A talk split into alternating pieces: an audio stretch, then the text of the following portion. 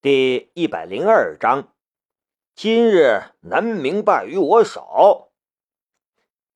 我爷爷，南明瞪大眼，他的祖父几年前因病去世，哪里又蹦出来一个爷爷？拿起手机，也没人给他打电话。几位伯伯如果有事找他，肯定会先打电话的。他倒没想到，彭老竟然真的来找他了。对了，我刚刚拿到了一个什么秘籍？南明拿出了张庆死活要塞给他的那份独家秘籍《记点与学分攻略》。刚打算献宝，就看到同样的东西，大家人手一份，都在认真研习。这哪里是什么独家秘籍，根本就是学校 BBS 上烂大街的刷分攻略呀！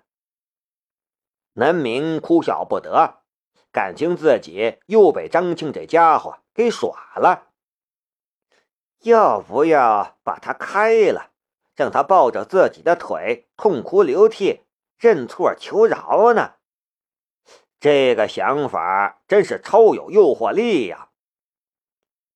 老大一把拽住了南明。呃，对了，你回来的正好，你要不要参加编程大赛？编程大赛三人一组，我们还差一个人。青阳大学有很多类型的竞赛，新生最早能接触到的就是青阳大学编程大赛。老三呢？南明问道。他事情很多，整天独来独往，不太合群儿。老大的第一选择应该也不是拉他加入。看遍了，韩东一撇嘴说道：“从入学成绩来说，老三是寝室里最高的，平日里学习也最刻苦。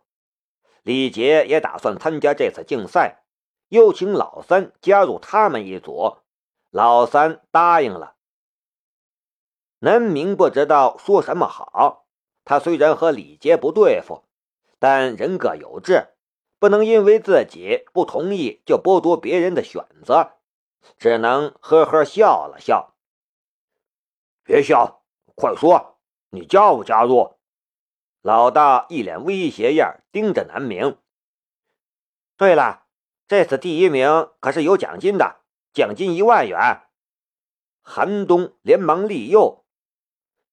一万元，南明瞪大眼，他现在正是缺钱的时候。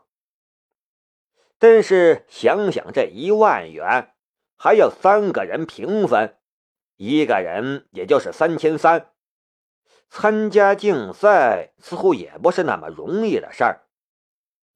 没效率呀，没效率，还是放弃吧。除了钱之外的其他好处，南明中午也仔细想了想。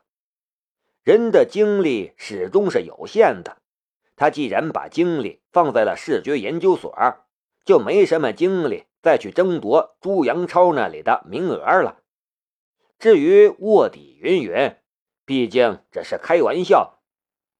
还是不要掺和了。做出了这般决定，南明其实也轻松了不少。李杰就像是一个烦人的苍蝇，但人总不能因为苍蝇烦人就不活了。南明不想让李杰影响自己的决定和生活。就在此时，一个同学敲开了幺零八的寝室，对南明道：“南明。”导员叫你过去。南明一脸无语，这又怎么了？最近只要是被导员叫过去，就准没好事儿。他都快变成学校里树立的负面典型了。等到南明回来时，已经是一脸的愤怒。李杰这个傻叉，他妈的又举报啊！南明上次夜不归宿的事儿又被李杰举报了。不过南明一口咬定自己没有夜不归宿，道员也没证据，只能对南明批评教育了事儿，并且非常严正的告诉他，他已经被批评教育两次了，如果再有一次，就要被正式处分了。被处分之后，会严重影响德育分，并且失去申请奖学金的资格。这才开学几天呢，南明都被举报这么多次了，南明的未来堪忧云云。说的南明像是人渣一样，就算是南明这样内心强大的人，都快要被气死了。老虎不发威，你们是把我当病猫了？就算好好先生是不在乎苍蝇嘤嘤嗡嗡乱飞，当苍蝇频繁落在自己心爱的食物上时，也会不耐烦的。现在南明就是这个感觉。不论是导员还是李杰，对南明来说就是这只苍蝇。让他总是无法集中精力在真正该做的事儿上，让南明不厌其烦。我加入，不踩死这混蛋，他没完了。南明终于被惹恼了，看着南明愤怒的表情，老大和韩东两个人就只有一个想法：李杰，你这是在作大死啊！看。多好的老实人，都让你惹恼了。以南明的性格，不做就不做，要做就要做到最绝。他的心中已经开始计划，要如何把名额全霸占了。好，干死他！老大一挥手，我决定了，我们的战队名字就叫“杀死比尔”。比尔是英语外教课上李杰给自己起的英文名。南明无语，老大这怨念呐，难怪小说上都说杀父夺妻是两大不共戴天之仇。南明这点小仇恨与之相比，毛毛雨了。李杰觉得。这世界上估计再没有人比他更关注南明了。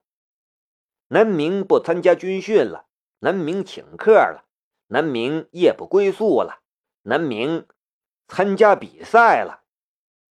他的世界里，不知道什么时候开始，就只剩下两个字：南明，南明，南明。你他娘的，南明个屁呀！老子不是南明的跟屁虫，老子不是南明的粉丝，老子不是南明的影子啊！偶尔，李杰会觉得自己挺可悲的，怎么不知不觉间变成了这个样子？他想要摆脱这种情况，但最终却越陷越深。有时候照照镜子，李杰都会觉得不认识自己了。那个来自乡村、谨小慎微的少年，早就已经不见。现在的李杰是班级里的班长，是标兵，是模范，是别人想要他成为的那种人，但就不是他自己。但他又能怎么样？那个男人，那个他称之为叔叔，实际上是他父亲的男人，期望他成为不同的人。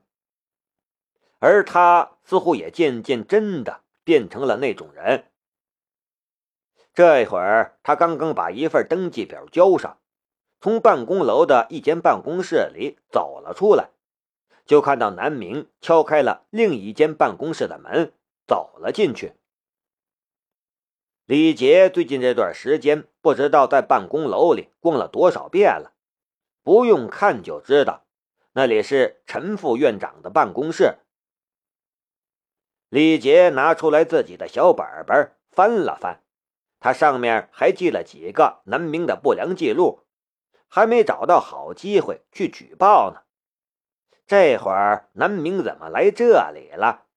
难道南明又犯别的什么事儿了？哦吼吼吼吼！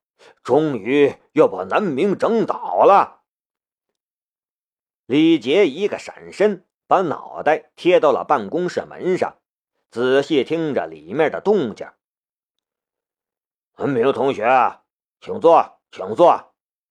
陈副院长的声音很热情。怎么样？来到青阳大学也快一个月了，生活学习都还习惯吗？那边，南明和他说了几句。李杰早就听说过，陈副院长是个笑面虎，表面上整天笑眯眯的，事实上背地里比谁都狠。但听到他那笑眯眯的声音，还是忍不住焦急，恨不得冲进去掐着陈副院长的脖子，让他赶快到正题。快呀，快呀！是警告还是记挂，或者是开除？你快点给个准信儿啊！呃，是这样的，安明同学，陈副院长的声音再次响起。学校接到了医学院的一个申请，想要请你转院到医学院，所以学院里想要问问你的意见。